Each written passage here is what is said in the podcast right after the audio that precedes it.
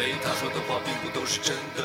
有一次他说不喜欢你染的头发，为了我，为了我，为了我，为了我，想让自己高兴，高兴。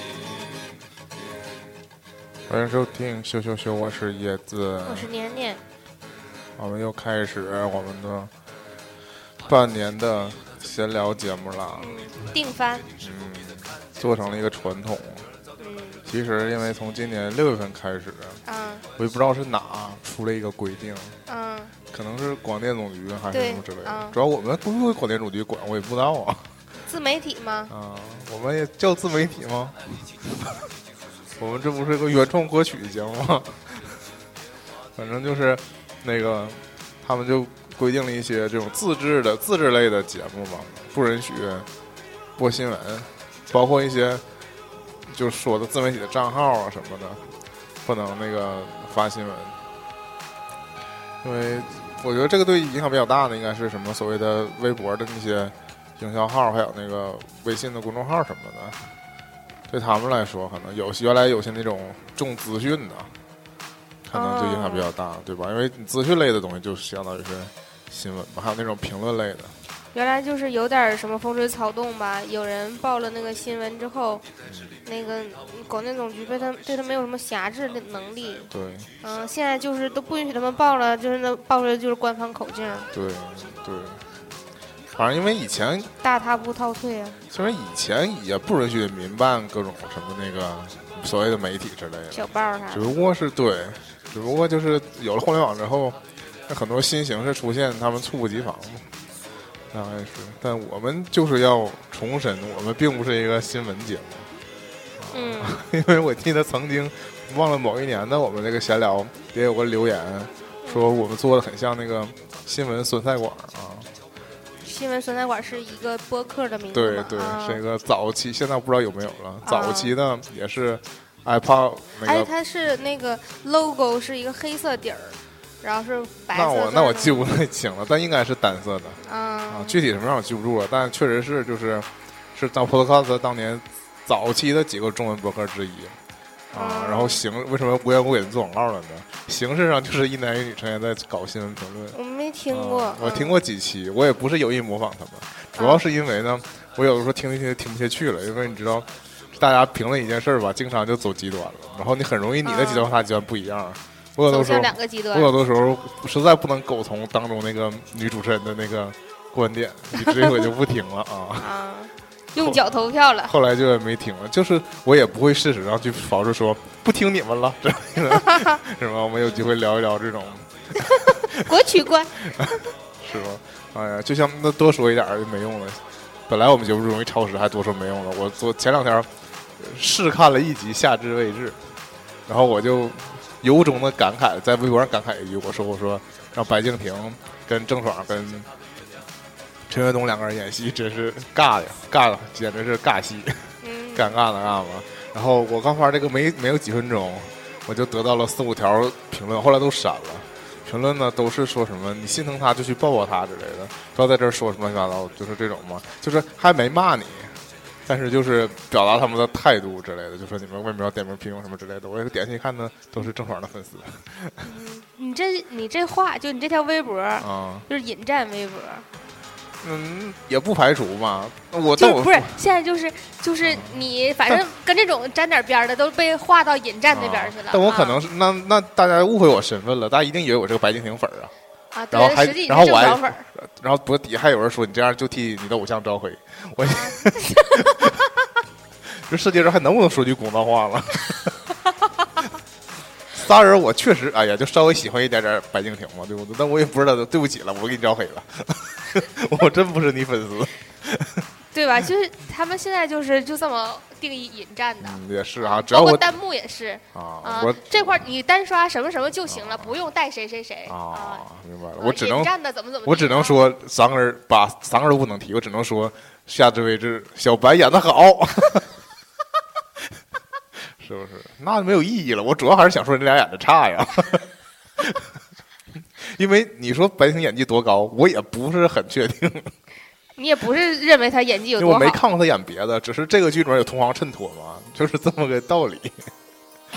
但是俺们说都没有用，我已经弃剧了，所以这事儿也就一一提一过。等知道我们聊到六月份，可以再聊一聊这个东西，嗯，再说吧。然后首先为什么之前这么水呢？是因为我们我发现这个我们一月份呢，可能一月二月份，大概临近过年的时候，通常都没有什么大事儿。如果国际上没什么大事儿，我们就真没什么大事儿，想搞一个大新闻一，般都是这种事儿。因为大家都在忙别的，嗯就是嗯，基本上过年之前就是气氛就是这样的，那个大家互相叮嘱哈，年前小心点儿啊，别被人偷东西了啥的。大家的警惕性就提高很多，哦。然后路上呢都是匆匆忙忙采买年货的行人，嗯，然后，呃，要么就是不停在逛商场，要么就不停的收快递。所以今年春节比较早，是吗？今年一月份对，今年一月份啊过春节，说这个明年春节特别晚，明年好像二月十几号才过春节，因为今年那不算特别晚，我们二月末过春节才真叫晚了。今年也差不多了，二月十九号那不就眼瞅着过完春节就三月份了，那就相当于是，然后半年就过去了。哎，那反正那就，嗯，反正就是因为今年我闰六月还是什么，对，嗯，现在就在闰六月当中。嗯，对，然后一月份有一个大新闻呢，就是养了喜悦啊，这事儿是可以嗯、为这，哎呀，刚从我们面前奔跑过去，刷了一波存在感。为这事儿还录了三期节目，嗯，对，专门为西月录三期节目，都没为我专门录过三期节目呢，真是的。你得好好夸夸我呀，行，那下回的吧，为你录三期节目，嗯。真是没啥可说的。西月，反正就是该该说的事儿，我们节目里都说了嘛。嗯，啊，我比较担心那些不喜欢猫的那个听众们，那个，哎，这可以扩展说一下。我发现，我不知道这是不是也叫做什么孕妇效应啊？就是养猫效应，嗯，就是说，你看自从我你养了猫，然后我嗯经常来玩它，导致我们现在在微博上面或者互相艾特也是，嗯经常发现大家都在通过发猫嗯来吸引大家注意之类嗯的。然后给我一种感觉，就是就是虽然不是猫，就是几大邪教之一嘛。就不管从好的意义上、坏的角度上，大家都通过，比如说营销，大家发猫也是一种营销嘛，也是吸粉，像你说的。然后你从那个好的方面来说，就是真心爱猫的人好像也突然间在网络上变多了，就这种感觉，就给给我营造出一种无处都是每到处都是猫的这种感觉。啊，我也不就是我有点惊讶，是说。是我原来没注意到，就是有这样一股互联网势力，就是靠猫红进来的吗？还是 还是说，我这我也这个这背后有什么幕后现在推手？开始刷这些猫表情包了，才意识到说有这些那个猫的存在。但凡以前也有，以前就是比如说什么新周刊嗯，就心中猫就有一只猫，其他的什么挺多那个当时那种那种媒体还有出版社的号都说过他们那个有猫。果壳也有猫，对，然后就是类似一个吉祥物之类的东西。包嗯，括我不那个什么观复博物馆，对吧？嗯毛爱读做那个节目，那个叫后面好多猫，对他们就专门给那个猫镜头，对，包故宫，包括对，包括还出了书什么的，就是用猫来营销，但确实不是一件新事儿嗯啊，也看出来了，我们其实也在用猫 嗯，这不是一个媒体的标配做营销，对啊。但是我刚才说到这一点，就是说我很担心有，因为这个给人一个什么印象呢？就是说，好像全世界真的没有人讨厌猫嗯，但实际啊不是。啊。实际上，我还真我自己的同学我就认识。我们真实生活中，就是昨天晚上去见的聚聚，不就是根本不能接触猫吗？昨晚见谁了？要下来没下来那个？啊，他啊，他非常怕猫是吗？对，嗯，他根本就不敢看。啊。啊我本来拜年给发了一个猫拜年的表情，啊后来赶紧撤回了。对，那招财猫他也不能要呗。嗯，对，主要就是我大学认识一个同学是，我那我不知道他这个感情是不是产生于怕，总之他是表现出特别的讨厌猫，厌恶。对，就觉得有一种猫不是好东西这种感觉，就有点封有点封建迷信的感觉了，好像是。啊，或者觉得猫就是什么魅魅惑呀，什么嗯勾引人什么之类的。大概有这一个女同学，反正我有点搞不清楚这个事儿。反正我我当时并没有特殊的说偏好什么猫好狗好之类的，但我总觉得你无缘无故的就是诋毁一种小动物，嗯，让他觉得以前不还总有那种说法，什么什么不养猫，什么不养狗啊。，过过，至于这个男女呢，就是两种说法都有，男不养猫，女不养狗，但大部分是这种，或者是男不养狗，女不养猫。啊，是吗？那是为啥？怕学哎坏，我也不知道。怕有竞争对手。嗯 反正，但我也要警警惕自己，不要像那些。我有的时候说直白一点，我有点反感那些狗的主人们嘛，因为有时候他们把狗视为自己的那个，蛾子，就有点太重视狗了，导致于人的那个性格也有点有有点变化嘛。就我有点担心那个，我和猫有这么多接触之后，我也处处觉得哎，猫这个好，猫那个好，然后以至于跟人的交流都已经 不能达到原来正常的水平了，就失去了一个平衡点吧，就是就是 不客观了。嗯就是你只你只要接触了他，你长期跟他生活在一起，你就难免对他有偏颇。嗯就像年年之前老是做吐槽说他那个现在看谁都不如他家猫好看，那指的、指指的是别人家的猫，或者说那个外边的野猫什么的。对，还是我家宝宝最好看什么的。那你也反观来过我们节目的毛博士，嗯他自从养了他家的憨豆，对那个拉布拉多之后，对，到处都是宝宝所。以他不就是狗主人吗？我就说 有的时候对狗主人有一种，啊、我也我也不能说是敌意吧，反正就是我谨慎的对待他们。啊，不然尽量不跟他们聊狗我们共同去看的一月份的电影那个《乘风破浪》当中，不也有一只啊狗狗吗？那时候就现在就不能看跟狗有关的因为韩寒是真，韩寒是真喜欢狗，啊，各种那个里面放狗。他有金毛，然后不也养了那个，嗯、那个叫马达加斯加，对，嗯曾经还关注一段马达加斯加。嗯但是因为也是营销属性太重了，而且我发现嗯狗的营狗的这个营销气质还是没有猫强。哈哈哈哈，嗯，猫只要放图就圈粉，狗还得给它配故事，是不是？哎呀，我又不客观了。然后行吧，我们也照顾一下。如果我们有听众不是很喜欢猫的话，那就尽量努力去尝试喜欢我们喜悦一下下吧。哎，为什么呀？不是应该不喜欢就不喜欢呗？反正又没吃你家猫粮。我也听简直简直没有那个喜悦不提喜悦的节目听一听。嗯，不可能，或者我媳妇当成一个别的动物，如果你喜欢什么蛇呀、蜥蜴啥的，别的呀。可以。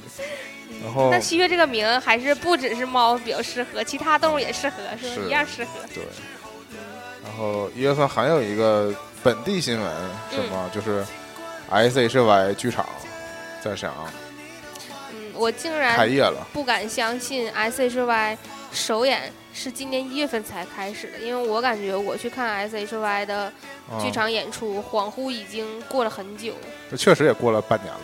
嗯，对，那我也感觉可能是去年发生的事儿了，就这种感觉。但实际上我去看的时候，都已经不是他是首演了。嗯，那也是刚嗯就是也是在一去看了，首演吧？对我去看了首演。嗯，对。椰子作为一个四十八系偶像团体的忠实粉丝的话，在这一点上还是做的比较敬业的。这个有一个特殊的意义，嗯就是说他，我当时也解释，我并对这个团刚开始并没有什么，一是不了解，二更谈不上有什么感情，只不过是说我像你说的这么喜欢四十八系，嗯，然后日本日本呢还没有机会去，上海上海呢不能常去，然后他都开到你这样，他都开到你家门口了，你还不去一下，那你还有什么资格？你还有什么资格说你是一个 四十八期的粉丝？我就说我是四十八期粉了，怎么地吧自己说说自己都觉得这逻辑太混乱了，简直就是个脑残粉儿。我怎么能不想不想给他们花钱呢？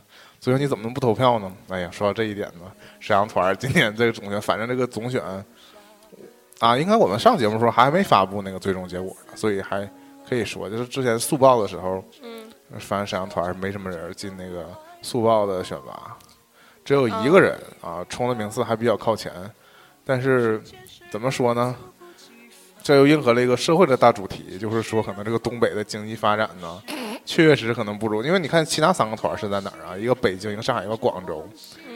我也很惊讶，第四个团开在了沈阳，大家是不是对沈阳的经济形势有一种莫名其妙的那个估计呢？但是通过这个投票也反映出来了，可能沈阳沈阳的能单纯地剧们嗯，单拼钱的话，我觉得还是拼不过那些。我觉得还是没有偶像文化土壤吧，就是东北老爷们儿喜欢小姑娘，不是四十八系偶像这种。但是，那我要扩展一点说，其实你知道，全国有办这种办这种叫什么呀？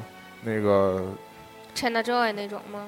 对对对，办漫展的城市也并不多。嗯你看，比较就不属于一线城市的呢，西安是一个常办的，嗯沈阳是一个常办的嗯，啊。然后你但北京、上海不用说了，广州这仨地方就是几乎常办。所以沈阳从这角度讲，沈阳沈阳从地点上来讲，某种程度是一个东三省的核心枢纽。如果你要说你要吸引整个东三省的这个粉丝，然后形成一个聚集项的话，沈阳是交通最便利的。你只能从这个方向方向去考虑这个选址问题了。那个我是觉得它不，我恰恰想说的是他不排斥，就是他有很深的这个 A C G 的这个文化基础的，我是这个意思。啊对对，啊是这样。但我就说，你得结合东北老爷们实际喜欢的是什么样的。你这个选址考虑是对的。我恰恰想，那咱俩这样说的还不是这个意思。我恰恰想说的就是，他有这样的土壤，小姑娘来的多。你老把那个目光指向东北老爷们儿，那是有东北老爷们儿不行，但是你忽略了东北还有宅男呢。你老现在，我觉得这是全国对东北的误解。大家一现在只能对东北东北男性有两个印象，嗯一个是什么金链小手表、收费大哥，嗯，一个是小沈阳，知道吗？就是 比较比较中性嗯这种。其实东北有很多普通人呐，嗯我的意思是讲，就是还是说那个不是说人都正态分布的吗？嗯你在你在这个地域里面有想这有想那，就还是有，就是我觉得这个技术还是有的。相比之下，像沈阳在这方面的气氛下，包括之前我们私下里提到说那个。有当时有几个地，全国有几个地方以前卖那种盗版游戏、盗版漫画的集集散地，我也想说，其实是有这个二次元的根对基沈阳也是。一块儿，所以沈阳这个基础其实是有的。但我就 通过这个总选那个速报，我想反映出来问题，就是说文化是有的，但经济不一定跟得上。对，啊，但这个我觉得但是那就是咱俩理解的不同。我觉得哦这个基础嘛，大家都是一样的。但是你想总选投上去，还是有几个得有有钱的才能捧上去。啊，那你还是像我们之前聊那个 A P 的话题一样，对啊，你还是你比较认同说一个某有某个大头会那个影响整个的票的局面吧？啊，但我有点不，啊，你不相信中国炮能左右主？要 反正毕竟我们俩这么争论嘛，我们俩谁也没接触到那个数据，嗯，所以这个事儿吧，其实可能公司心知肚明，但我们下分析未见得你对我对嗯，这个状态，因为因为我是觉得投票的这个像你说这个钱数啊，深刻的有点太多了。啊，你要说他被一个人、两个人左右，我觉得那嗯，可能是王思聪过来投票，有可能达到这个效果不像以前，如果说如果说一两千票嗯就能进圈儿的话，嗯，我觉得来一个人投一万票啊，，对呀、嗯就是掏出几十万来投票，那也是嗯对吧？那可能能决定。那现在你就是上普普通通都是几万票的情况下，那还是说还是需要靠钱。这样我觉得东北这样这么有钱的人，那确实像你说的，那不是这个不是这个目标客户，不是四十把戏的目标客户。真有真有这么多钱拿出来玩儿了，他们宁可直接去玩小姑娘，也不可能 去玩总选举。直白的这么说，嗯，是吧？那你花那么多钱，你可以那对不对？我是有一种考虑，就是嗯，觉得 其实那个偶像粉丝文化哈，嗯嗯，你这种那个粉丝文化其实也是混圈子嘛。这个我们之前也对这个问题是达成了一定共识，对吧？就是你觉得，我觉得就是谁谁谁的粉丝会怎么怎么地，也是一个圈子；谁谁的粉丝会也是圈子，就大家都是有这种各自粉丝团体的那种集会性质的。但是，反正就是从我侧面观察来看，因为我跟你，我俩都不是混圈子的人，嗯反而真的是不太愿意融入他们那种圈子。嗯。但那以你的那个角度来看，那现在这种那个二次元的土壤滋生出你这样我这样的宅男宅女，嗯是不是跟我们同类型的人更多，反而不愿意混在圈子内，无法形成这个聚集效应，没办法给这些所谓我们本土的偶像投更多的钱。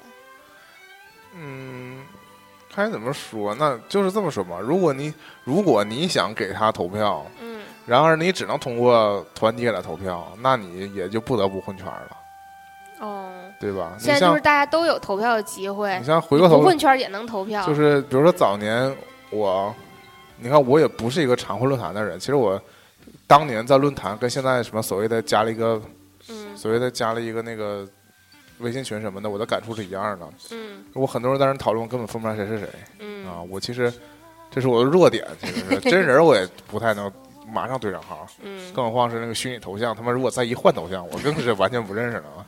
那当时那个情况下，是你你想获得那些那些关于 A P P 的那些新闻，嗯包括是一些就各种的各种的，就你追星所必要的所有的信息，都得通过论坛来获取。你普通你在百度上搜根本都搜不到那种感觉，嗯或者说百度搜的全是那种错误的文章，就是那种感觉，就是媒体媒体瞎报那种东西。真正的东西都是通过论坛才能得到的时候，那你就就就是要那你其实没混这个圈子，但是当时我也经历过那个几个论坛撕逼，嗯互相出来发帖论战，包括一个一个论坛当中的小圈子当中，就是有些人跟那个那个管理者之间的撕逼什么的，嗯我也是目睹过的。然后你偶尔就是你从心里也会站队，嗯这你这这其实也是就达到了你实际上也是在混圈子嘛。嗯你你必定也会支持一方，不支持一方，但你可能没实际上发言出来骂。嗯但你你你选择了离开这儿，或者你选择留在这儿，你不也是在站队吗？对，也是在混圈子。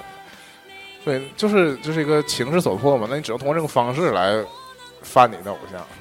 嗯嗯、现在来说，我觉得现在国内这个也有这个趋势，就是说你投票，就是你总得是在那偶像团体当中，大家那振臂一呼说我们给他投票，然后对，你也就是加入进去，通过嗯速报，很多就是那个应援会也会让你有这个感觉，就是有些应援会就会说我们的速报不投票，嗯我们就想看看散票有多少。嗯这样有一些就是所谓像我们这种完全没有加过群的人，可能嗯一听说有这个投票，可能就去买了盘就投了，这种票就叫做散票，就嗯不在应援会的计算计算计计算之内的，对。然后通过这些票，你就发现啊，没有多少散票。这个时候，应援会反过来说：“你看看散票就这么些，对吧？”嗯然后，那我们还不赶紧做一个团，就大家团结力量大嘛，对吧？还不做一个团体，还不赶紧就努力集资去投那个票之类的。其实像那个像苏博开开出来几个钱都比较领先的三个人票，他会公布说所谓的什么单推王，嗯，就是说就是一个人对一个人投了最多的票嗯就给这个人投，对对对对，嗯就这意思，不用嗯多解释了。嗯然后你看那个账号有的就叫做应援会零零一，啊那是个公众号，对吧？啊他就是这个应援团自己注册的这个号。嗯啊，所以就所以说，真正投出大票的还是通过应援会对就集体的方式嗯啊，这种方式投，就所谓的散票的力量。再一个就是可能那种有钱的神秘的单推的聚聚，嗯可能就传出于这个存在于传说当中。嗯就是比如说，我突然有笔钱，然后我看好这个团队中小股东，我觉得这也这就不是说沈阳的问题，不是东北的问题，我觉得全国很少有这种思路的土豪。嗯就是他会，如果我有钱，我还看好这个小姑娘，我就默默的给她投票，是吧？嗯，觉得有点儿，就是那也许也许我就不存在在我们真的不知不知道隐形隐形富豪之类的。行吧，那就这个话题我们以后再嗯继续聊吧，再延续说，因为我们反正总是在要去看聊一些这个偶像的话题，逃不开了。嗯反正不重要，因为开票就是下半年的事儿了，所以下半年还有机会嗯说一说 沈阳团究竟是不是真的就叫叫什么呀？叫 flop 了，或者啊也从来也没也没起来过，嗯，就说是不是彻底完了？但倒也不会吧。但是我觉得以那个你跟我，呃说的这个角度，因为我关注的不是特别多，但以你跟我说的角度来看，我觉得沈阳团丑闻还挺多的。嗯，但是现在总体上就是各个团丑闻都多，哦，因为现在社交媒体一个这么发达呀，再一个他们又是本土团儿，嗯再加上小姑娘，没什么沟通障碍，再加上小姑娘们真的不太好管，这个是核心，我觉得。嗯就是怕那小姑娘也喜欢自己小注册小号，说一些自己的那个内心真实想法嘛，就这个被挖出来就比较可怕。嗯嗯，这个不像那个，你看日本的有些丑闻，所谓的都是被那个周刊挖出来的嘛。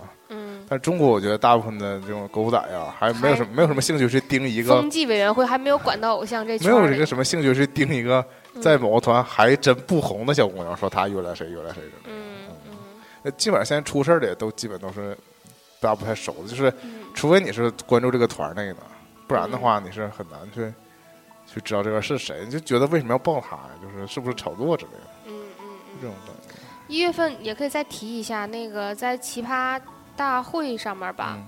然后也有一个跟偶像有关的，是一九三一的那个啊马健建岳。嗯，去了奇葩大会啊，不得不说，奶了一九三一一把对呀、啊！关键是个奶了一口是吗？对，嗯，还能再红一波。我那天看那个什么什么什么什么歌榜上面，一九三一有歌上榜呢。啊，啊，因为奇葩说有一定有一定影响啊对，可以这么说。嗯，嗯，算是侧面对这个偶像文化在主流媒体，嗯奇葩说也不算主流哈，就是在网络媒体，对，就起码是在另一个领域上。啊对对对，嗯因为你比如说，宅男可能就关注偶像的，可能不一定看奇葩说，对吧？嗯看奇葩说的人可能都是另外一批人，那他们可能通过他又了解了说还有这么一个团体啥的，可能会至少会去看一眼这微博吧，倒不是倒不至于说去多关注这些人。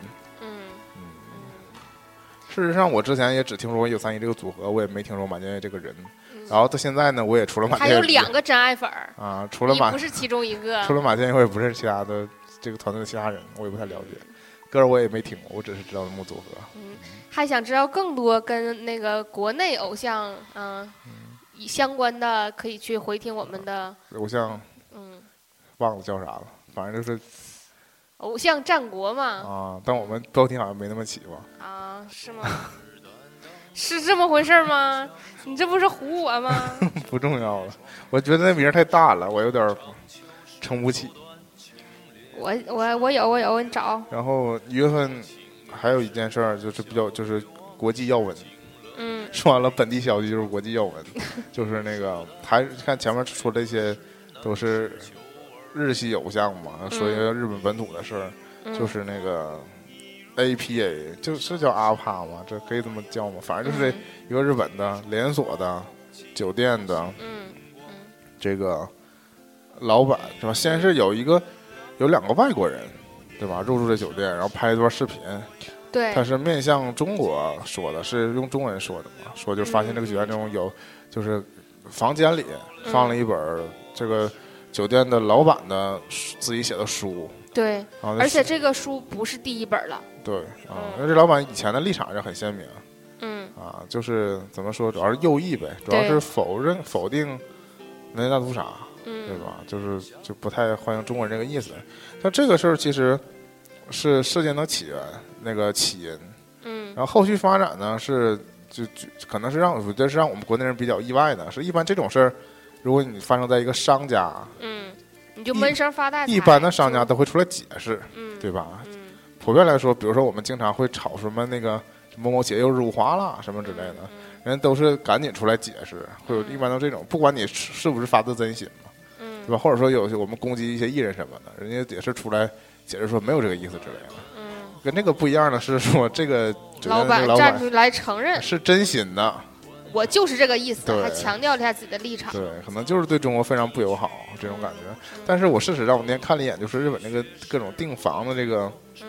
网站嘛，嗯，没有他家，不是有他家，有他家。呀我。发现他家还支持中文的，有些那个很就是说就是标记那个服务嘛，他会说啊上就是他会支持跨国企，他会支持那个那个日语、英语，有大多数都是支持英语，就支持英语，还有支持韩语的，嗯还有支持中文的。我后面看到一个还支持中文的，我一看是他家，啊，会有这种感觉的。然后，当然我们目前还没去过日本嘛，所以其实对这个酒店在日本究竟是一个什么样的级别，或者是一个什么样的水平层次。对，还不太还不能直观的对比到我们这边来。但是嗯有介绍说，可能是大概比那个如家高端一点那种高端如家的感觉，嗯这种也是连锁精酒店品的商务酒店那种感觉嗯吧。嗯然后我也说一个有意思的事儿是什么呢？就是我玩个游戏叫《如龙》嘛，嗯《如龙》的就是最新那部《如龙六》里边儿，嗯然后因为它那游戏就是主要在，就是它那个游游戏的地图是歌舞伎町，嗯然后嗯，六本木。它那个很多的那个街景嗯是实际的街景嘛，嗯，跟那个 GTA 五也对对是一样的。对，它是实际的街景。然后有一些那个店铺就是可能是有些有些是有赞助的，所以是真的，嗯。或者是拿了版权；有些就是虚拟的，或不嗯。一些饭店什么的都是，或者是那个牌子改了个名什么的。嗯。但那个 APA 这个呢嗯。是真有，啊。就在那个 可以看，因为它是一座大楼。哦，这种也是你就随便进的呗。对对对，啊，你可以去 ABA 开房，那那那个倒不能，就可以走进他店里转一圈对，走进景了。业大堂，对，啊。包括也有相关的剧情，嗯就会有它这个楼出现。我之前玩的时候没注意，就知道它是一家酒店嘛。嗯但是出了这事儿之后，啊包括啊大家点出来了，嗯说这在游戏里就能看见这个酒店嗯啊，也挺神奇的。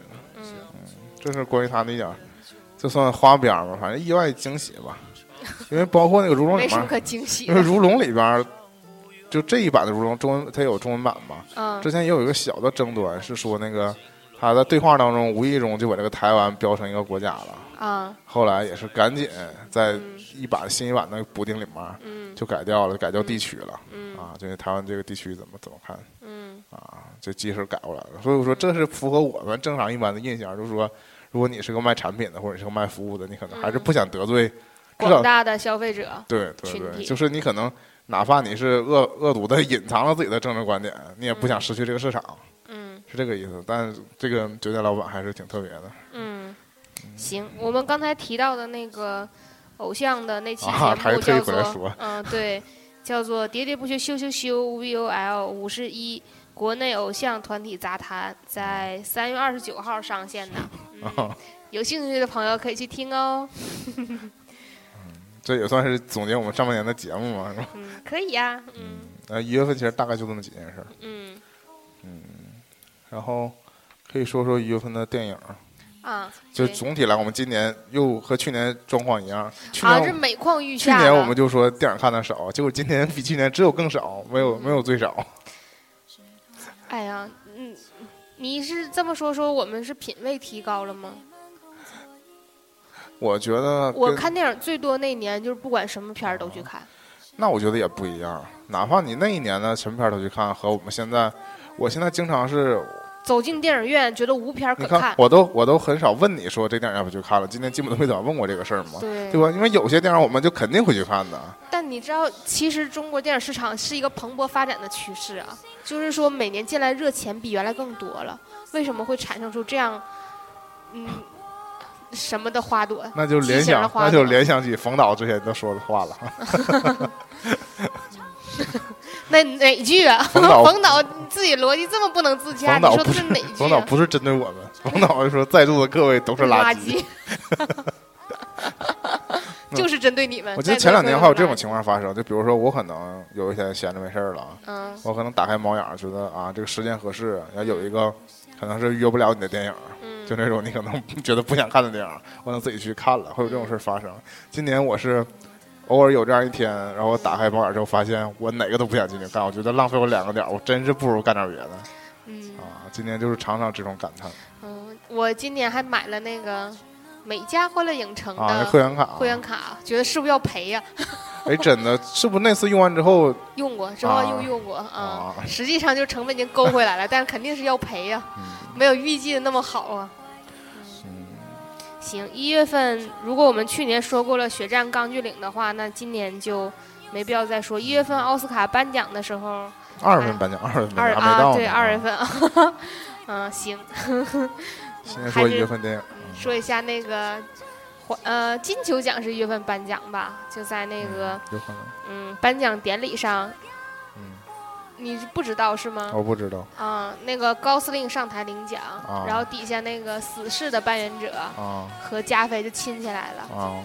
你私下给我讲过这个梗，嗯，对对，嗯，行吧，这个有机会我们可以再讲，就讲到就是为叶子一直就是啊想让我讲一讲那个，欧美的这个对对演员，对对对啊，国外有很这些演员，有很多角度，包括我上次说那个嗯。他们的很多外号我都不懂，嗯从这个角度我觉得可以科普一下，顺便讲讲他们的神奇的这些这些就是是这样，就这些年长年累月吧，接触过一些，但是就是我这人忘性大，你让我就是冷不丁就这么讲一期吧，我觉得内容会可能就比较水，就混过去了他可能会拿着手机，然后突然说那个是谁，然后就嗯站定下来开始翻那个是谁，然后就开始念百度百科，啊。对，那不太好。我觉得还是等成形成体系的话，可以给大家讲一讲吧。就是这些年粉过的，或者是知道的、爱过的，都可以讲一讲。嗯，是然后摆渡人我是真没去看。摆渡人，我是后来嗯，在那个网站上看的，就是网站已经有了之后去看的嘛。但椰子攻击我说，我如果能忍受得了吃吃爱的话，我也能忍受得了摆渡人。哦我没太懂。我想请那个广大的听众啊，首先请那些不是小 S 太空有脑残粉的观众就评评评评理，是不是能看了能看了吃吃爱就能看摆渡人？嗯，吃吃呆除了最后有个有个小反转、小聪明的小反转以外，前面是高度的跟那个摆渡人也没什么太多差别。我自己观感来看，嗯，那我还真的挺喜欢金世佳跟小 S 的。哦，那啊，单纯评价演员的话，那也，那你像摆渡人，公认的没有什么烂没有什么烂演员，还嗯拍出一部烂片儿呢。这种，我当时我对这个片儿的角度是说，后来嗯跟那个赤壁的感觉一样，梁朝伟那不那还，我觉得赤壁还是好好看点儿。啊，赤壁是我觉得中国大家观众不太喜欢赤壁的感觉，是因为它有点颠覆我们对三国的感觉了。但是我觉得特别像那种日系或者那个哦美剧那种拍故事的感觉，就是它强调的是个人在历史当中的作用，嗯对吧？就是其实我们有点不太讲故事，通常不太讲说是就这几个历史人物站在一起这种感觉嘛。就是那个片儿看着特别像那种日剧，或者是那就是说他们几个人当时就都是当当时的英雄嘛，然后因为这个历史的原因，他们就站在了一起。发生其实这就是真正历史上可能他们不会站在一起说这些话，嗯，就是可能给他们虚构了一个说话的一个场景，就这种感觉，在我看来，就但你这种特别的。你这种吧，你如果没有一个文本支撑，你光靠个哦电影的话，我就是表现不出来。这是我核心，就是觉得不像啊，啊，就是不像那么回事儿。我觉得赤壁问题是后来那什么那什么有那个问题，就是这是导演叫啥来着？吴宇森《太平轮》对，他越拍越长，就是他其实可以他拍一部的话问题还不太大，如果他一部两个小时、三个小时，所以如果肯拍三个小时的话，嗯，可以一部就是讲完你你把它那个大框提溜出来都是行的，细节那个内容总觉得就有点问题。特别太平轮为了硬撑两部，有点嗯有点不行。然后赤壁其实也，我觉得他都他就分段也有问题，就是第一部，像太平轮，大家不是说的第一部根本轮都没出现吗？赤壁也是第一部的时候，我们熟悉的那些所有的跟赤壁有关的那些小故事啊，在第一部里都都基本没怎么有。第一部就是研究林振宁过不过河了嗯，啊，没有啊要过河，是拿过来推我哟。跑远了，百度人，我当时的一个疑惑是说，网站都有了，我说我看了，我说你们要不要看一看呢？嗯人家还是依旧表示拒绝，可能是不忍心看这个金我太喜欢梁梁朝伟了之类的，在你心中颠覆他们的印象是吗？嗯，行，其实我觉得这当然这肯定绝对不是一个必看影片儿，所以说不看就不看，没什么那什么的。我就我当时希望，如果你看了，我们可以共同的批判它，啊大家失去了这个乐趣。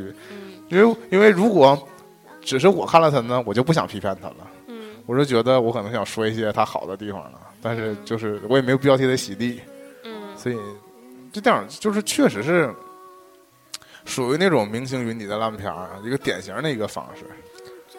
嗯，往年王晶的片儿那种。但没有那么疯狂。就他也试图在在讲故事嘛，但是你这么一对比，同样是张嘉佳，他之前那部张一白拍的，就就就比这个好起来了。就那个从你的全世对界路对过，嗯这个故事有点更飘逸，就是他是核心，他们是一个酒馆儿。我为什么说有点像吃斋？吃斋有给我这个感觉？面馆儿，对，有这个比较迷幻的一个馆儿，然后他每个人都是这种心伤的这个过程嘛，就都有情商之类的，然后人物都比较夸张。但我觉得夸张也不是他的烂的原因，因为后来也有很多夸张，喜欢你其实挺夸张的，嗯，但我就能接受。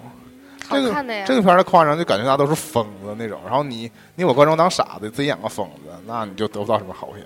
嗯，我觉得是这个感觉。行，一月份我们共同去看的就是《乘风破浪》。嗯，对《乘风破浪》在上映之前还引起了一阵儿啊，恶评因为他翻了一个日本的歌，对，但整个观影的过程当中，没觉得这歌有什么太不对劲的地方。观影的时候这个歌就根本不是重点了。嗯之前把这个歌炒出来，其实其实片方的意图也达到了，啊，想造这个话题啊，嗯只不过就是就在一念之是一个烂间，炒作。在一念之间，如果这个片儿引起了话题，他们就成功了。但是万一这话题导致大家去抵制这电影，嗯就有点就过了，没拿捏好嘛。嗯但我们作为韩寒的粉丝，是可以这么说吧？嗯，韩寒的粉丝其实没太是韩寒的粉丝。没太受这一波这个这个影响，起码我们就都认为是说，我们先去看看这电影，再回来看要不要骂。对，是这种感觉。实际上看如果不好，会骂的更凶。嗯，就是看电影觉得还凑合吧，因为嗯不是凑合，就是说，可以看。对，就起码就是我们公认的能把邓超拍好的导演都是好导演，是不是？太难了，是吗？邓邓超起码自己不是个好导演。邓超是衡量导导演标这个重水平要重要标准。嗯对，那你这侧面证明邓超可塑性非常强啊，那你把烈日灼心我们都夸过了嘛，那是历历在目，都分手大师呢。对呀、所以就是说他特别能衡量出导演的水平。嗯，剩下的电影我们要么就是都没去看，要么就是分别在不同场合看了对。但是我在故宫修文物是我们都没看，呃你后来看了吗？没没看，就哦只在那个爱奇艺上看的是的剧剧版的对纪录片版挺喜欢的，嗯。然后长城是啊，我好像是在后来那个电影版也在爱奇艺上线了，对，所以我好像大概看了一眼，嗯，它跟那个纪原来纪录片版确实不太一样，然后它嗯嗯就是有更明显的故事性了。嗯，突出了另外一个人物是吧？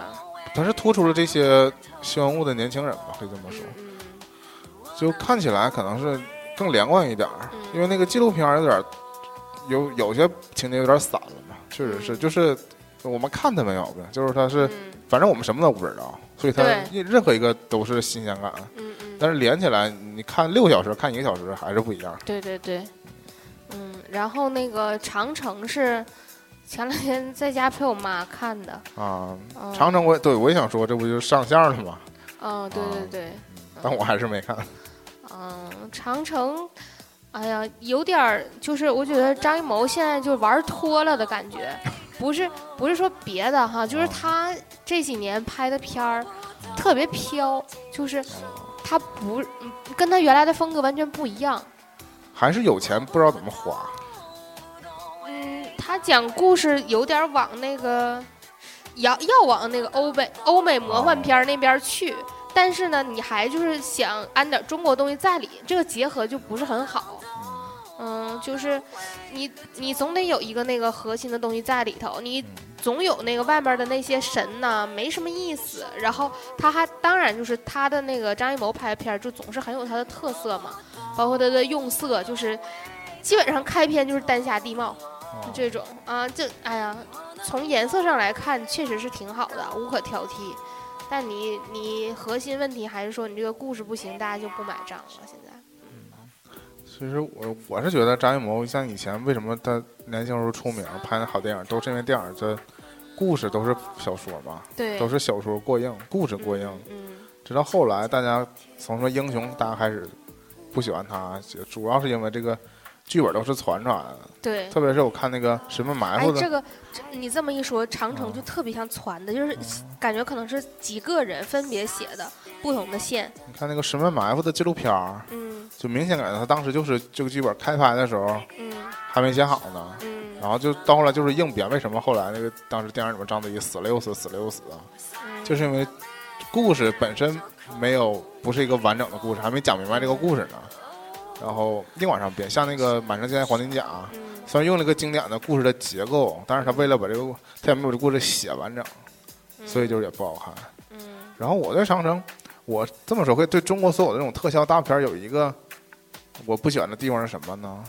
现在也可能是因为是因为现在的团队就是特效团队都是外国的，嗯所以就所有的这个什么野兽啊、神兽啊，嗯，我怎么看怎么觉得都像西方的，都像外国的。嗯嗯就是我也你问我呢，我也不知道我对中国的这种上古神兽有什么既定印象，嗯但我总觉得不是电影里面演那种，就张牙舞爪，嗯然后特别恶心那种。我总觉得这就是那种西方什么什么魔界什么什么中世纪什么乱七八糟，或者说他们古那种龙恶龙那种感觉的。嗯，就是总是一种邪恶力量，对，不仅是这个电影，就是不像是混沌中诞生的。对再往前，我总觉得可能是我觉得中国那种这个野就是神兽也是野兽方也是，实际上它是它是肉的，对吧？它是嗯它是可能是在我感觉是圆润的那种感觉。嗯，它看到的总是钢筋铁骨。对，拍到了每一部这个中国有特效的、有怪兽的电影，都特别像外国的怪兽。我觉得都不是中国的怪兽，我有这个感觉。嗯，那我们还是认真再去看看果壳和博物他们安利的那个怪兽都是什么样。对，包括那个也有那种什么叫什么来着，就是鲁迅特别喜欢那个 那个书？茶 不是，有一个有一个书专门讲上古那个《山海经》对《山海经》里边那画出来那些跟鲁迅什么关系啊？你不你不知道这这个叫《山海经》吗？我想不起来了嘛。想不起来的时候就拉一个名人，肯定没有错。《山海经那个插图里配那些，对不对？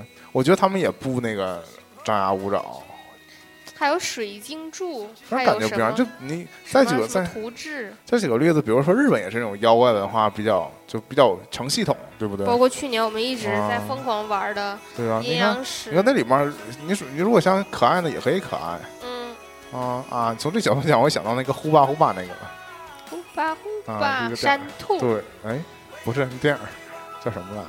还票房呼吧不是《捉妖记》。啊，捉妖捉《捉妖记》，我不是山兔那 我不得不说，《捉妖记》相对来说，我觉得还没那么，还稍微还真东方了一点点啊，对呀，啊，对不对？有有像个萝卜，是不是？反正我觉得那种野兽派的不太像是，嗯，不太像我的感觉里的那个中国的神，但我也不知道他们当时给这个神兽做人物那个设定的时候，老是偏向那种凶残的。所以因此呢，我们也没去看《西游伏妖嗯》，是吗？嗯，没看。哎呀，这个西游这个 IP 呢，就是始但我终是在被但我反复利，没看但我，没看《西游伏妖》，还还真不是因为不想去看，还是可能是时间没没没合得来对。嗯，我觉得西游就周星驰这几部西游，是不是可以合在一起看一看？你指的是伏妖和降魔，还包括之前的《大话西游》吗？哦不，他啊西游就两部，啊，就两部啊这部还误以为是三部。这部是徐克拍的，他是监制，啊啊啊，风格又又有了点变化。是吗？嗯，行，嗯这些先略过。那个大哥的《铁道飞虎》，你应该也是没看，哦没看对嗯，大哥这几年发挥非常稳定，始终都是六分片左右，就我觉得他这些年还能一年好几个片儿上，就给我感觉就是他一年年年都有片嗯，行，那个我想说一下《降临》。《降临》这个片儿当时上的时候，我忘了我在看什么，反正就错过了最佳看的时机。那可能因为才买年货，所以就错过了看电影的时机哈。反正就是嗯一月特别忙，我是很想看《降临》的，嗯，这到最后就是也没，到现在我也没看。但是我对《降临》这个片儿，我买了他的那个原创小说，就是就是原著小说的中文版，嗯，叫《你一生的故事》。对。啊，这个嗯，那书你看了吗？我嗯、我现在沉迷于另外一个坑，啊然后导致对这个书就是有一搭没一搭的看两页。我这么说吧，嗯如果你单独看《降临》，然后你再单独翻两页书，嗯你可能没法把它们直接对应起来，因为嗯风格很不一样。嗯这是其一。嗯其二是《降临》的电影呢，看你以什么样的期待去看。嗯我觉得最佳的观影的是你，是你其实已经是个书迷了，嗯或者说你对你对这个故事已经有了解了，嗯你再去看这电影可能嗯会更好一些。所以你你可以有空先把小说看了之后，你再回去看电影，嗯可能会他会把你一些抽象的东西具象化，嗯，这可能是它的一个作用。但如果你单独看，我当时啊，这电影其实最早的一个花边新闻不是来自于它的海报吗？对，海报在各地有那个降下那个那个不明的飞行物嘛，嗯所以当时给我的感受，这还是这部视觉大片儿嘛，啊对？吧？这感觉。但实际上呢，我后来也没在电影院看，我是后来在视频网站上看的嘛。嗯然后我才知道，其实好好像当时有评价也是，就是很多这个失望是在于它有点特别像小成本的一个片儿，但是这是另外一种风格，就是说告诉我们，其实一个科幻片不一定非得拍成现在超级英雄那种了，嗯嗯嗯，就是什么毁灭地球啊什么。对，因为我特别着迷于有一些科幻片的设定，嗯，嗯，我。觉得有些设定非常厉害，嗯。嗯，它也是这个片儿嗯这几年科幻片儿都非常火，很多人说它的优点就是在于它把一些小说里写的似是而非，就是一些不太容易表现出来的东西，它通过其其他的方式表现出来了，就是嗯并没有像那个其他那些视效大片里面那种那种感觉表现出来，而是采取了一个很就是很朴实的方式嗯。来说这个片儿，但实际上就多多少少这片儿有点磨叽。但这片儿应该那个音效不错吧？我记得他应该是提名了奥斯卡最佳配乐，那我就体会不到了，因为没在电影院看。哦，那这么说，它其实可能更适合在电影院看，因为你个电影院不容易分心嘛。嗯嗯说你平时看到它有一种微妙的末世的感觉，嗯就是它又没，其实外星人来，你人类也并没毁灭，嗯主要是人类对外星人不太信任。嗯然后主角这方呢是其实是想跟外星人沟通，想问你究竟来干什么了。嗯，但是他隐约影影射出来，这国际局势当中，其他几个国家有些就对这些东西充满敌，就上去想打，嗯嗯嗯，所以有一种这个灰暗的感觉。嗯就是没有说，就整个电影看起来，直到最后可能才给一些希望吧，这种感觉。之前都看起来都比较，就充满了什么战争这种气氛。嗯，行，我们继续把时间线推到二月吧，一月聊的有点长。其实我们根本我还妄想说，我们可能这期 一下就聊到六月份了，坐一期简直是做梦。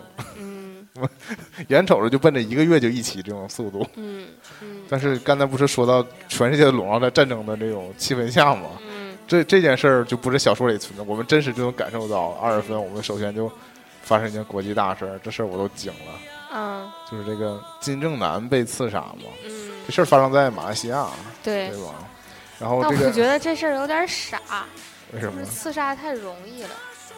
啊他身边没有保镖，然后还是被以啊？这种简单的方式就哦直接弄死了，就特工片里头，甚至就是一个不是特别厉害的特工就把他弄死了。但你看，这就是有那么一句话嘛，不是原话，就理解的说，就是说，任何的电影啊，包括小说什么的，都没有真实荒谬。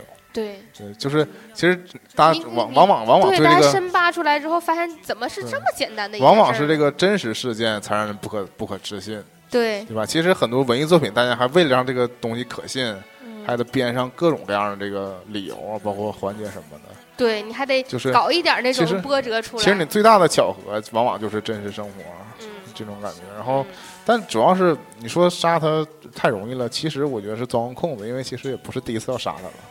嗯，当时介绍这个不是说也是他就是躲出来好多年了嘛？哎，你是什么立场？就是说金正男死是朝鲜方面刺杀他的，还是韩国方面刺杀？我没有什么立场啊，因为其一我对这个国际局势我就判断不明白，这是、嗯这是首先一个重点。我会问这个问题，就是哦因为他死后有很多类似就是这方面啊分析啊、什么方面的专家啊、就来出来分析，说这当然就是是形成了两派非常但你知道神奇的是这一点，嗯这个事儿发没发生？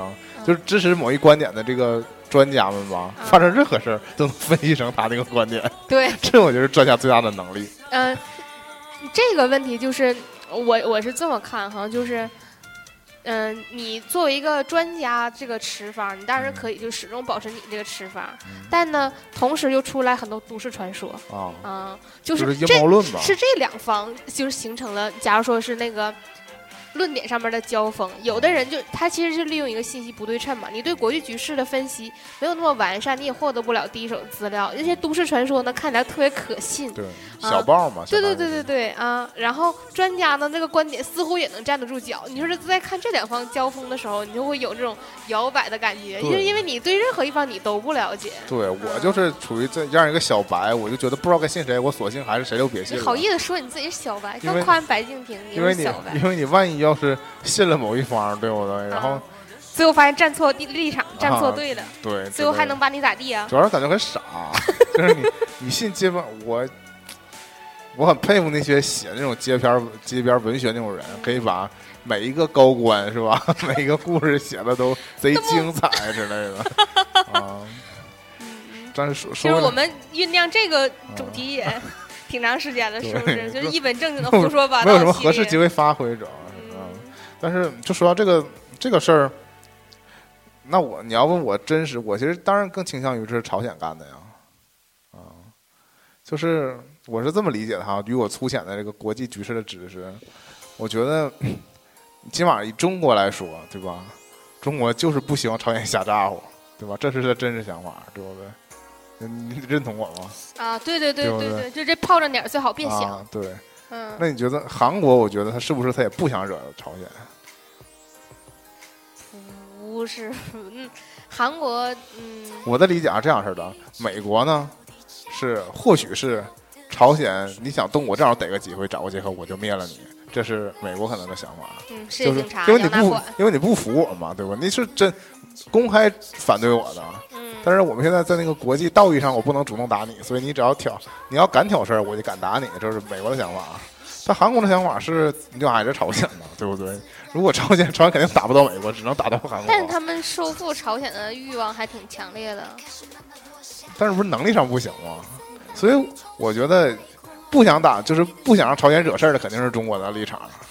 嗯，对吧？中国中国尴尬就尴尬在，如果朝鲜真打，中国也不不可能，就是你还现在还能像当年一样出手帮帮朝鲜吗？这样你又对你又跟在国际上的形象又不一样了，对吧？你对吧？反正这种更深奥的东西我就不能再分析下去了。总总之，我的我是非常弱弱的感觉，就是说韩国不太想主动惹朝鲜，我觉得，因为始终是朝鲜在挑事儿。就看这事儿挑完之后，他自己有没有收方法收场？嗯中国就努力的想帮他把这个火灭下来，嗯那边急的不行，是不是？然后美美国就是想看你究竟，就想衡量你究竟能造成多大威胁，对吧？然后韩国，我觉得一天还是胆战心惊。韩国是在那个气势上不输，但实际上是想闷声发大财。包括你要联系联系，一下二月还有另外一阵儿就是抵制乐天嘛。抵嗯，制乐天的原因是什么？不是说韩国布置那个萨德嘛？萨德不是美国的反反导导系统弹嘛？我觉得你韩国说这个事儿，他肯定他的意图，不管他是不是针对中国，他那肯定不是说我主动打朝鲜，对吧？他就是，我觉得他理解上就是他还是害怕朝鲜，怎么说呢？嗯打他，对，就是单方面的改变这种那个平衡的局面吧，嗯对吧？是是因为你说韩国会不会突然有一天毫无缘由的发射个导弹直接打朝鲜去？我觉得目前来看不太可能。但是你说朝鲜会不会干这个事儿，谁也预测不了，对吧？从从这个角度，我觉得韩国比朝鲜更害怕嗯啊。所以你要说回到这个刺杀的事儿上，韩国要主动去惹朝鲜啊，我那我觉得不如直接刺 刺杀金正恩，就是还会对这个政局产生一些影响所以我从这角度角度上，我觉得更偏好于这就是朝鲜自己的一次政治斗争，对，而但是有点公之于众了，就是没有把握好这个泄密了。对对，就是起码结果被公开出来，朝鲜有点尴尬，那朝鲜可能一如既往不怕尴尬，就是脸皮厚嘛，这种感觉。不是有那种小道的消息，就是说中国警告过朝鲜，不允许在中国境内搞死他。对啊，因为有一段长期一段时间，金正恩也是在中国的，嗯，后来可能又逃去了东南亚像，是，嗯，他好可能不一定在中国大陆，有可哦能在中国的其他地区。嗯因为这个。我觉得中国可能也是两边施压，一个是不劝朝鲜不能对动手，一个是也劝他别在中国大陆待着？我我有点不太对我们国家形象维护的太不好了，但我觉得我们中国人的哲学理论就是说多一事不如少一事，你的事儿不要管不要干涉别国内政，是不是？你也别管我，我也不想管你，所以你还是自求多福行，那我们再聊聊娱乐新闻吧。嗯，这个政治新闻先接过去啊啊。不顺便聊乐天的事儿啊啊，乐天啊啊，可以，可以，可以。啊，就这不也是因为是其实都在朝鲜。嗯是吧？就还是刚才提到，就是因为那个普鲁萨德这个事儿，嗯全中国吧，就全国其实是民间的嗯。引号民间的嗯，出来抵抵制乐天嗯因为乐天给提供了部署萨德的场地。地，，对嗯。对对。然后，嗯，但是好像最近又有消息称，是不是这个暂停了，呃不是占嗯占乐天的这个地的这种行为是违宪的。啊嗯。对。但这个契契机是因为这个活口，是因为首先是说他们这个环评造假，嗯就是一是还名造假，二是然后就这个反对一方又就借这个机会又说嗯，那个这个这个事因为儿违宪。毕竟是反对党上台了嘛，嗯，对。嗯对，这有个大背景，也是这个韩国自己的政局也是嗯发生变化，动荡不堪。不，嗯当时所谓的说什么美剧演完了演韩剧，是是世界政局，也就是一直在动荡不堪。对你像那个 Trump 上台了之后，美国也是，对奥巴马之前推行的那么多项政策都被他叫停对了。都否定了。对，就是，何况这个包括他很多很多不是奥巴马政，可能是一美国一直以来，我都推出了很多协议什么的，嗯，对对，吧？就是很难控制，觉得跟金正恩也没有什么区别。嗯，现在是老大现在蹦着蹦的成炮仗脸儿了。不知道我们有一句话，我们中国人特别喜欢说，叫做“得失得道多助，失道寡助”嘛，非要站在人民的对立面上，这样不好。对，那人民的事儿我们之后再说啊。啊，所以就是掀起了大规模抵制乐天儿的这个行为但为。以我的观感哈，这个跟往以前我们其实我们常常抵制的一些东西号召，对吧？嗯但跟我们比如说，首先之前我们都知道公开知道的有一个政府默默支持的一件事，就是当年那个美国轰炸南联盟南联盟大使馆，嗯，然后我们民间掀起了一波游行对，包括抵制美国这个砸大使馆，对这个行为嘛。嗯这个事儿当时你们就是大家可以看一看那本最著名的名著嘛，就是 就是他改变了中国，里面写的就比较，这是我们公开出版物，没什么可不能看的嘛。嗯 又是著名的书嘛，他改变中国里边也写到了，其实当时官方官方的那个态度啊，嗯就是要留出时间给民众们发泄这种爱国的情绪，嗯所以就是也没控制大家，就变相的是支持大家，嗯表达这种反反美情绪。嗯啊，这是我们就是我们成长历程当中比较意识的一次，就是大家反直接接触到对，反对一个国家嘛。嗯。然后之后就是前些年的，有有应该有不止一次、很多次的这种反日的嗯。游行也好，包括那个抵制日货也好。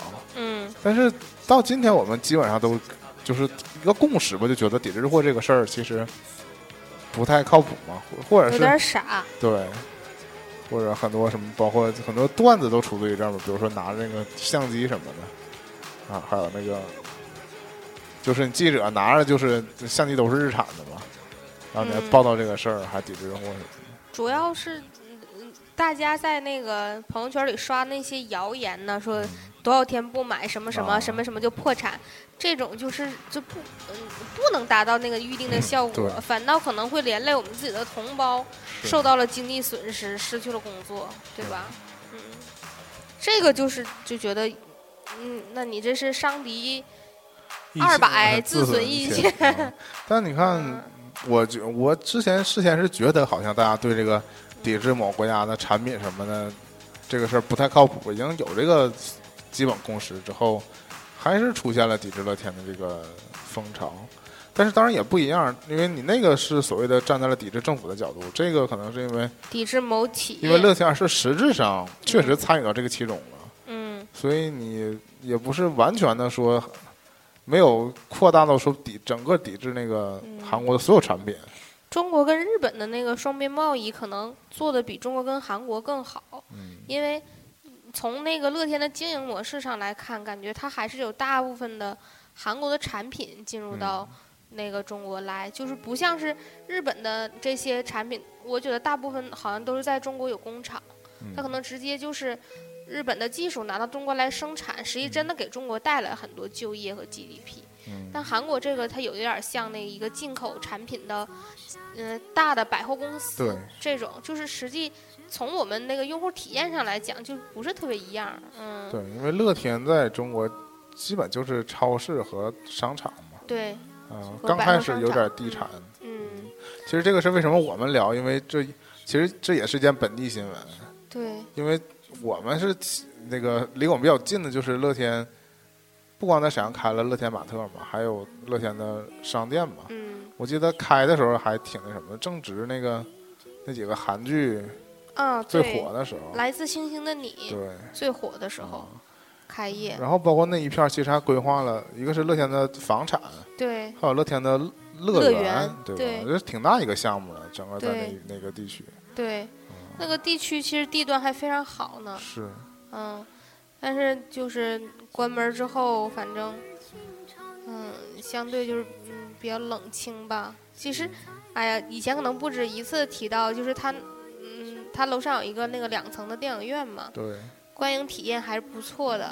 嗯，电影院还在坚持，电影院改了名儿，改了名儿还在坚持，对，在那之后可能去那儿的人就寥寥无几。这风头过去之后，其实是一个绝佳的观影环境，但是但是主要最近太久没去那边，不知道是具体什么情嗯。况。我们其实就离那边不顺道啊了。原来我总觉得那儿是因为我家住在更往北的地方，那现在我也住在南边了，我也不往那儿去了，就是。但我其实想到了很多，比如说太原街不就有一个一个楼，它那个商店几乎完全都停掉了，但是嗯电影院还在嘛，啊，对吧？它那里个楼里就剩下电影院、海底捞和嗯，那个、就那一层，对，还有楼底下有一个那个优衣库吧，对，就那三家店还嗯，还在经营，其他的整个楼就是都关几乎停摆了。对啊。嗯，所以，我当时最最坏的估计就是说，乐天嗯整个那一栋大楼，可能其他的商业都停止了，那可能嗯就剩个电影院也还能开下去，大概，但是我好像没完全停业。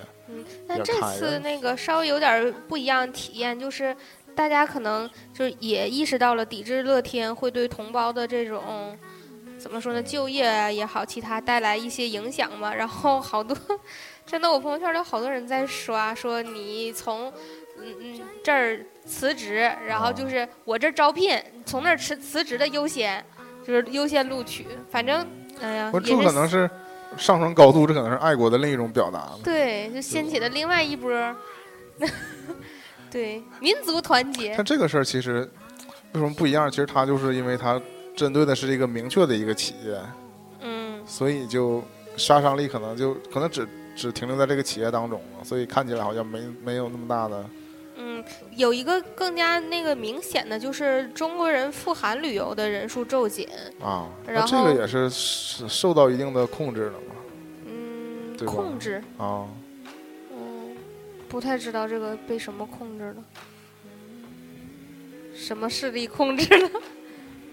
就不想让你去哪儿，你就不能去哪儿了。这个并不是说主动去那儿的少了，而是说，比如说我们曾经有段时间，日本在那个钓鱼岛问题上发言的时候，我们就是所有去日本的团儿都停掉了。这个事儿也嗯并不是说我突然就不发自内心不想去日本了，而是嗯就是嗯不给你提供这项服务了，明白了，明白了。？韩国嗯也一样嗯啊，嗯，对啊，台湾也一样。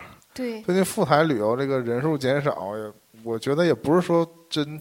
我觉得赴台旅游自上一次减少之后，就始终没掀起高峰。啊，对，因为这个蔡英文上台之后，我觉得、嗯，对，很难再那个有一个好契机了，因为当时赴赴台有高有高潮，还是因为那个马英九政府当时、嗯，亲中派，对，然后嗯。就很多政策都是都是开放了嘛，对，就是陆续开放了很多那个，比如沈阳就是第三批嘛，嗯，开放自由行的那个名单里的，嗯。但是像这些年不不会再有新的开放自由行的城市了，嗯。嗯对吧？以这个局势来说，嗯。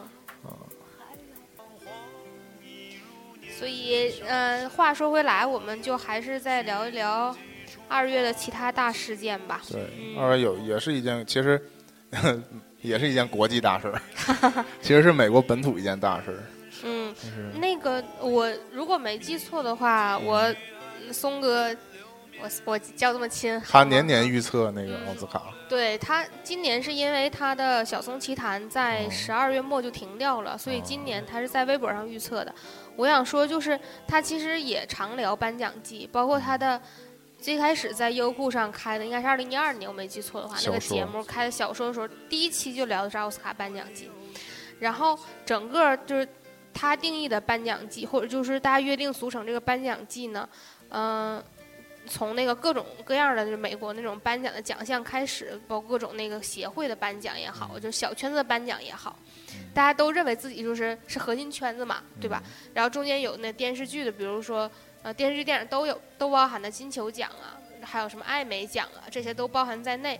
然后说整个颁奖季当中混入一个超级碗啊，哦超超级碗是一个整个高潮，然后到奥斯卡应该就是整个颁奖季的一个结尾了。，嗯对，就在这个颁奖季最后呢，闹闹出了一个大乌龙，嗯、而且真的是最后的最后的最后，对，对吧？嗯，坑了很多中国自媒体，对，嗯 大家熬不哎早上起来不是熬夜，嗯，对，大中午啊的，大中午抢着发新闻，对，嗯，就是应该就是早就写好了，因为对从这个各方预测来讲，因为按按我今年松哥的这个预测，那个我也是已经看了这个新一季的小说嘛，他在第一季又重新说回这个颁奖对颁奖季，他就、他评价就这几年哈，就是往他说往年我们说啊，今年奥斯卡是一个小年，然后结果就没想到越往后看就是越来越是个小年，嗯。今年甚至就没什么能值得就是对美国影坛来说嗯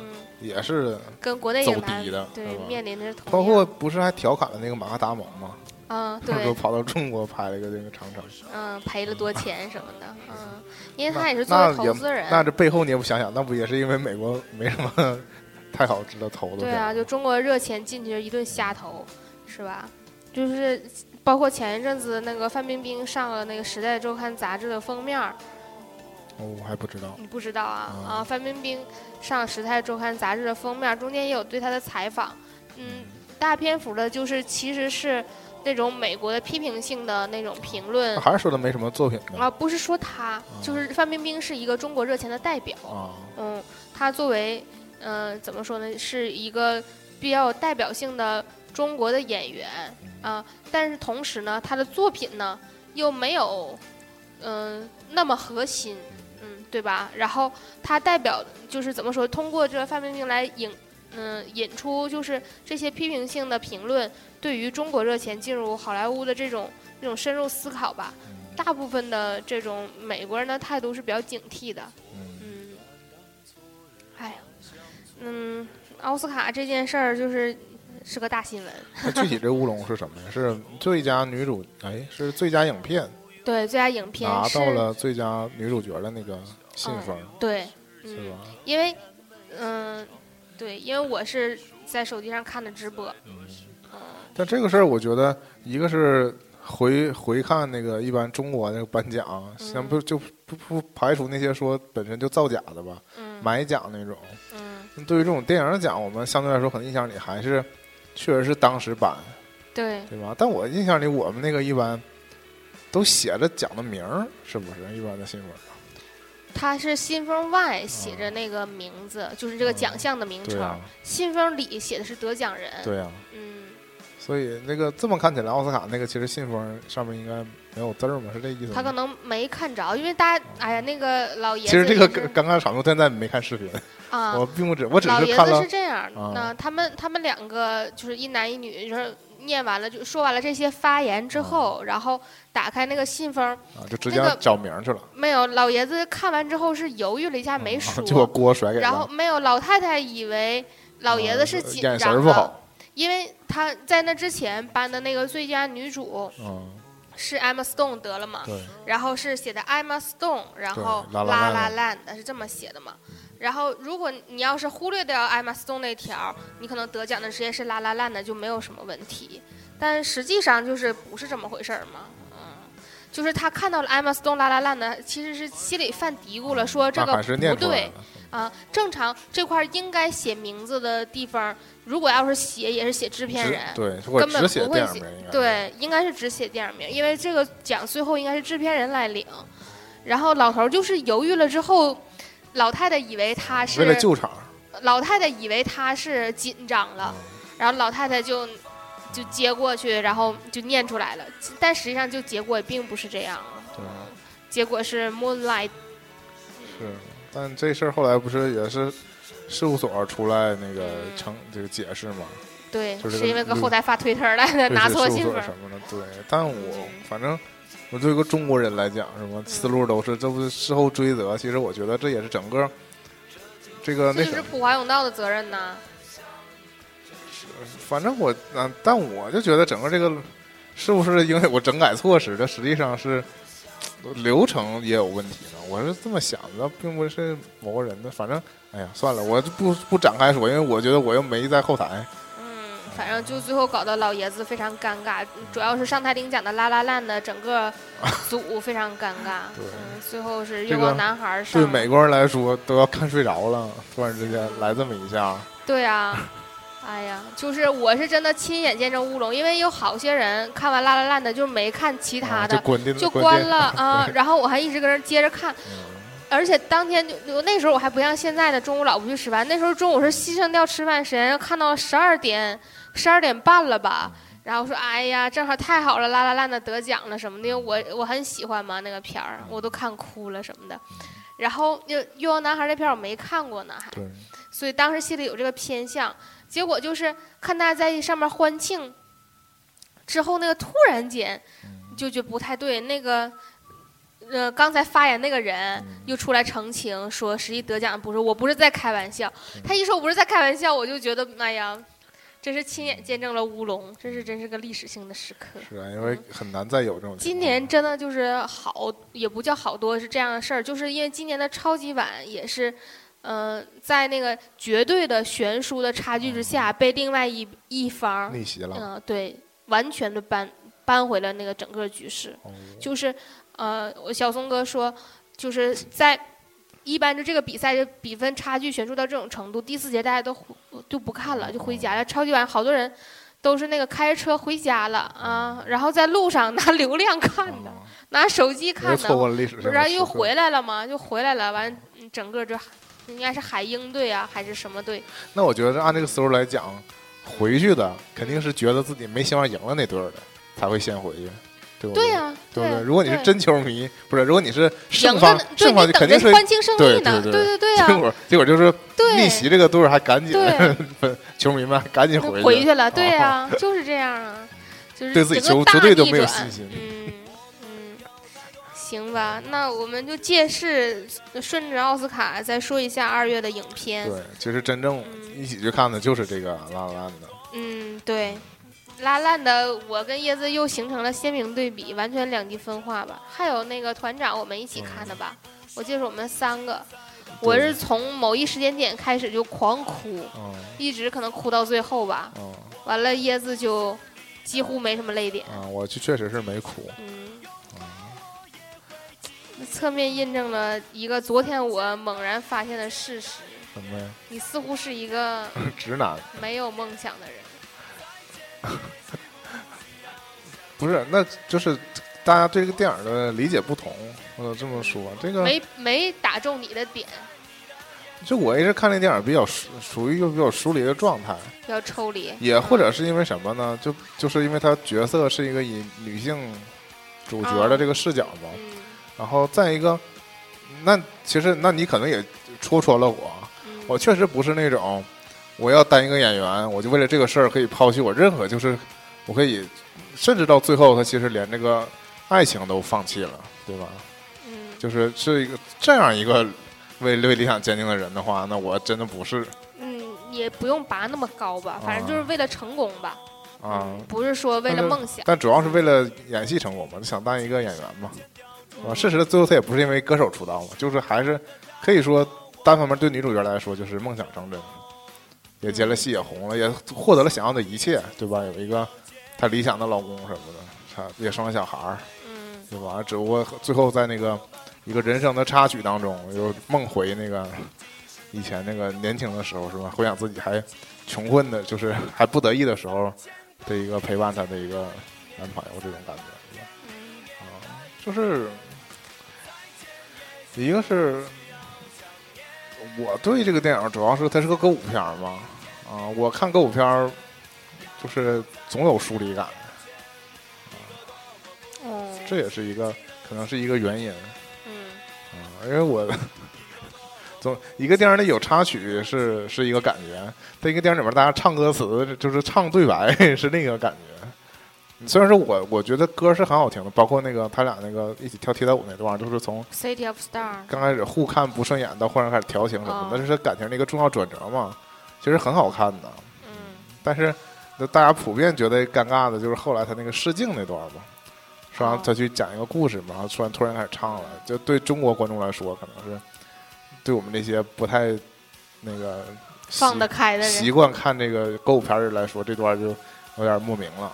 嗯嗯我觉得就是片儿，当然我认可的是一部好片儿，我只是确实没在那个像我这种可能在很多电影都会莫名其妙的点就流泪的人，恰恰没在电影没在这部电影上哭啊，嗯，嗯，就是有这么一个啊，冷血。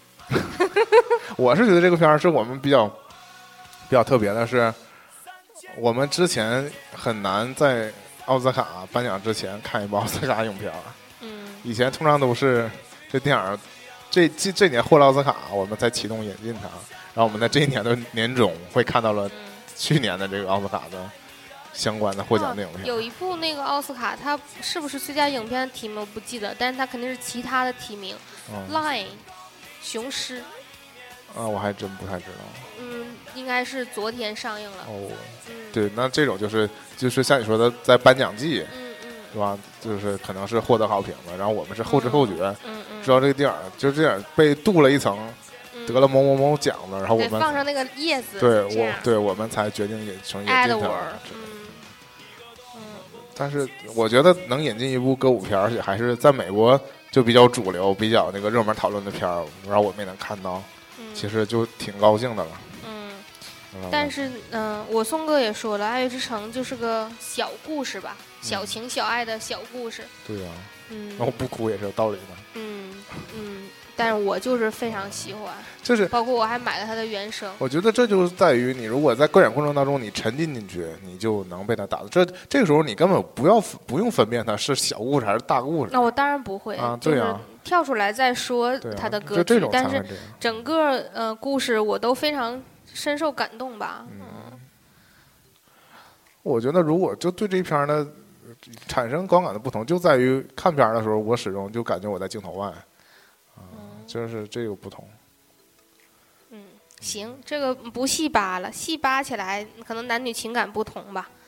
嗯，然后后面椰子自己看了《刺客信条》，我自己看了《欢乐好声音》。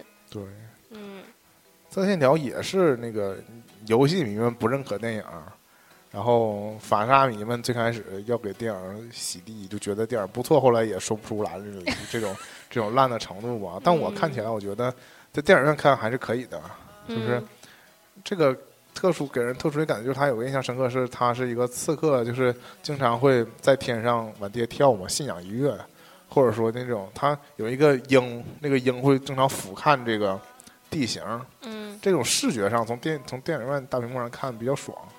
只要嗯贪图这一点，那最后呢，我就刚提到那个信仰一跃呀，直到最后男主角才真正要跃的时候，这电影就戛然而止，没跃下来，我就是跳下去就结束了。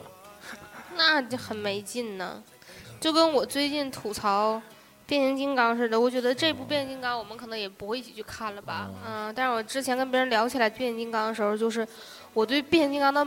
嗯，除第一部之外，之后的每一部都是非常失望的，就是因为我对它其实本本身是抱有太大的期望，就是我每次都期待看它变形，实际上他每次都只给我演爆炸，他越来越很少演他越来越不变形了。越来越不变形对。，因为他啊，我我甚至就是最近在那个刷到了那个影评，说这就是整个第五部只变形了一次。因为他已经把视野扩展到宇宙了嘛，嗯就在宇宙上你就不用变形了。就最早你看为什么真的我也承认只有第一部好看，因为嗯，第一部它还在隐藏身份，对，就是我不得不伪装成是一个车，嗯然后有大段的变形的过程。然后第二部开始，这个设定上就大家美国军方已经知道有这个东西存在了，嗯它越来越以它常态出现了，嗯然后也没有失去了变成车的意义了，因为你嗯飞都比肯定比开车快呀。嗯只有男主角需要坐车嗯啊，所以后来这个不符合我们最开始对变形金刚，就是喜欢他的点，对，嗯，行吧，嗯，那《欢乐好声音》是一部好看的动画片儿，嗯，嗯里面其实还是是歌舞片儿，嗯嗯，但是动画的歌舞片没有人歌舞片那么的突兀。其实的这部动画片儿还拍的有点深，但是我看它看的比较浅。我看它的时候就是以比较欢乐的那个姿态去看的。如果要是翻回来再看，其实也是跟梦想相关，嗯、也是唱歌的故事。然后，嗯、我觉得值得一看吧。嗯、就是虽然里头也稍微有点儿那个，呃，混蛋也好，什么也好啊，但是它整个幕后都是那个大团队制作，包括配音也都是一些大咖。嗯，还是一部制作精良的动画片儿。嗯，嗯，行那行二月的电影我们就到这儿。行，那我们整个二月份就说完了，然嗯后那就变成了我们对前两个月 就就总结了这么长时间。没有想到哈，嗯是不是越说越多？有的时候你讨论一个新闻，说自己的观点的时候，一下展开过多了。因为其实这因为一二三对我们来说，这已经是很没有什么事件发生新闻的事儿了。对，嗯，但是你还真是，你如果没什么事件的时候，可能会多说一些观点；有事件的时候说事件，反而可能没什么观点了，嗯，也说不定。对，也有道理。对吧？有些事你隔空去看的时候，才会有一些观点。那如果发生离我们太近的话，可能还说反倒说不出来什么。毕竟有好些事情都是有背后的反转，对吧？嗯，一个连环的折射。对嗯，对。行，我们先到这儿吧。我觉得，嗯，说新闻也好，什么也好，我们还是说的太浅。我们就是浅浅的说，你们就浅浅的听。不是，因为我们也不是说要把一个新闻剖析到多深嘛，我觉得就是嗯，一来我们也不想讲大道理这种东西，因为有专家更更会剖析其中的那个内涵嘛。专家怎么说都对。其实就是说说我们自己的观感嘛，因为这些事儿还是我们做年终这种闲聊的初衷，就在于说我们过了半年，然后我们想回顾一下前几个月发生都了发生了什么对，？因为，回看的时候可能会比较比较有意思一点，或者说当时很多事儿我们想不到，然后现在我们又觉得呃值得说一说了。包括嗯有些事儿可能一月份发生的时候，我们嗯比如说接下来我们可能要三月份的时候，我当时写了一个三月份说多地有恐怖袭击，嗯我我都还甚至可能是因为当时有好几起，所以我就甚至都没写是具体哪个国哪个国。但你要是回过来头看六月份，他就发现呃英国天天恐怖袭击，这事儿也就又可能看起来当时那个新闻又不算是太大新闻了。嗯嗯，就是大时时代都在变化嘛，这个事件也在变化。嗯嗯，行，那我们就就是前两个月呢，就单独做这么一期，然后我们嗯就继续期待我们之后继续聊嗯后几个月的这个话题吧。嗯，好，好，拜拜。拜拜。